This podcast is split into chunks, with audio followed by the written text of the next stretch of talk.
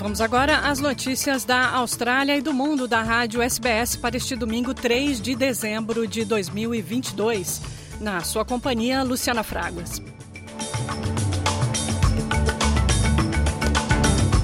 Os Socceroos foram eliminados da Copa do Mundo, perdendo para a Argentina por 2 a 1 nas oitavas de final. A Argentina controlou a maior parte do jogo, com destaque para o superastro Lionel Messi. Ele fez o primeiro gol aos 35 minutos.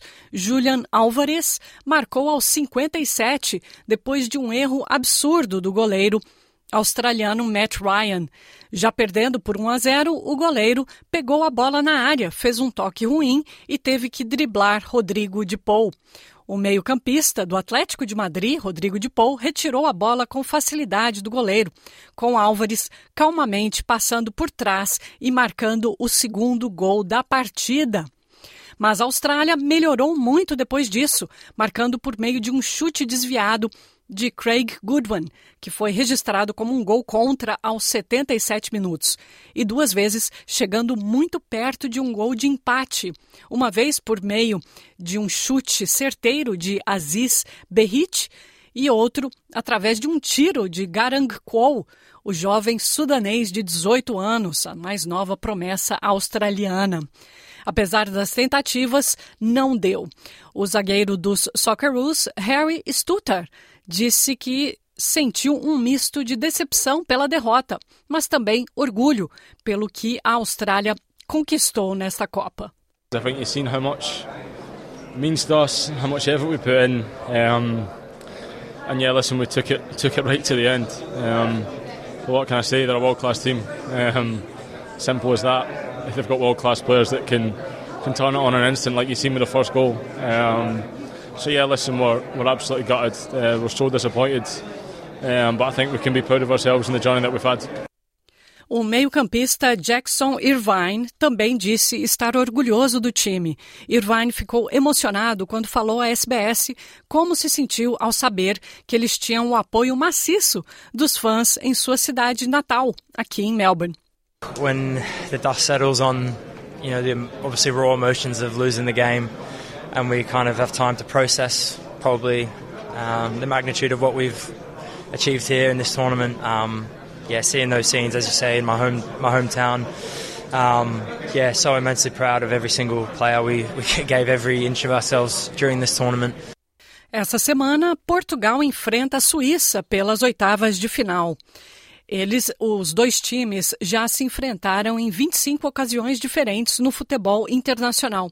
E são os suíços que levam vantagem, tendo vencido 11 desses confrontos contra 9 de Portugal, com cinco deles terminando em empates. O jogo está marcado para a próxima quarta-feira, 7 de dezembro, a partir das 6 da manhã, aqui na Austrália. Francisco Sena Santos, nosso correspondente em Lisboa, relembra a história de confrontos que os dois países contam. É, Luciana e ouvintes da SBS, a Suíça tem fama de produzir chocolate de excelente qualidade, mas quanto aos desafios de futebol, os portugueses já sabem que a coisa até pode ser amarga.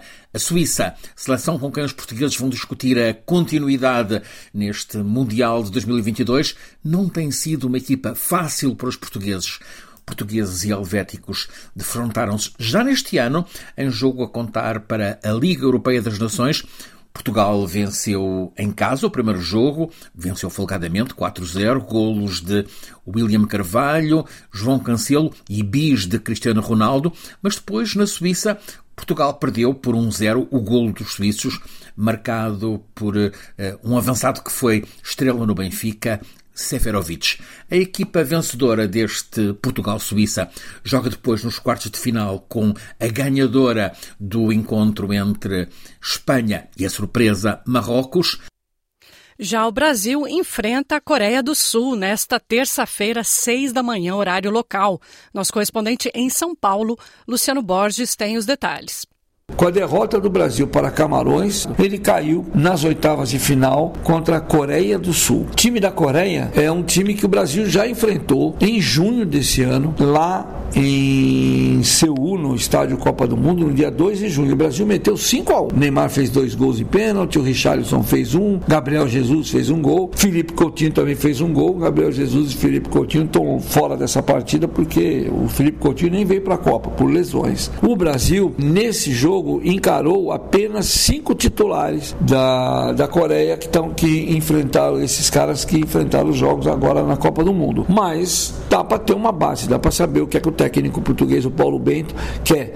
É um time veloz, de jogo aéreo em alguns momentos. Ele, tá, ele tem hoje alguns jogadores muito altos, fortes, tem feito gols de cabeça e é um time fisicamente muito forte. Além disso, é um time que não tem medo de sair jogando lá de trás, de sair tocando a bola. Então é um adversário perigoso, embora, ok.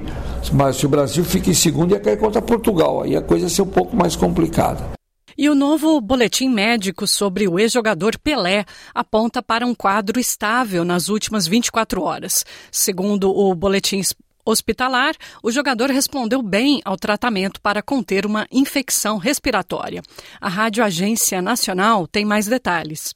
O ex-jogador Pelé, de 82 anos, segue internado desde a última terça-feira, dia 29, no Hospital Albert Einstein, em São Paulo. O último boletim médico divulgado nesta tarde afirma que ele segue em tratamento e o estado de saúde continua estável. Segundo o boletim, a resposta também tem sido boa aos cuidados da infecção respiratória, não apresentando nenhuma piora no quadro nas últimas 24 horas. Na sexta-feira, o boletim médico apontou que Pelé está com uma infecção respiratória. Edson Arantes do Nascimento foi internado para uma reavaliação da terapia quimioterápica de um tumor identificado em setembro de 2021. Vamos agora às outras notícias do dia. A China amenizou restrições em Pequim e Shenzhen após novos protestos contra a política da Covid-0. As autoridades do país anunciaram a interrupção de algumas medidas de restrição de circulação das pessoas na região. Os moradores de Pequim estão comemorando a remoção, por exemplo, das cabines de teste da Covid-19, enquanto Shenzhen diz que não exigirá mais que os passageiros apresentem resultados de testes para viajar. Também foi anunciado o fim dos testes de PCR em massa. Apesar de continuar registrando um grande número de casos diários, a China está procurando tornar sua política de Covid-0 mais direcionada, após um forte declínio econômico e protestos públicos sem precedentes contra a rigidez extrema das medidas dessa política Covid-0. O secretário de Defesa dos Estados Unidos acusou a Rússia de crueldade deliberada em sua guerra contra a Ucrânia. Em uma palestra no Fórum de Defesa na Califórnia, o secretário de Defesa, Lloyd Austin, disse que Moscou estava mirando civis intencionalmente e condenou a morte de crianças e a destruição de hospitais e escolas. Ele disse que a guerra de Putin não é o resultado da expansão da OTAN, mas a causa dela. A member of the UN Security Council is waging war to deny democracy to more than 43 million people. With deliberate cruelty, Russia is putting civilians and civilian infrastructure in its gun sights. Russian forces have killed thousands of Ukrainian citizens, even as millions more have fled. And Putin's war of choice has given everyone on earth a preview of a world of tyranny and turmoil that nobody would want to live in. O Comitê da ONU para a Eliminação da Discriminação Racial apresentou um documento pedindo para o Brasil tomar medidas imediatas para prevenir e acabar com graves violações contra os afro-brasileiros. Ouça detalhes com a ONU News.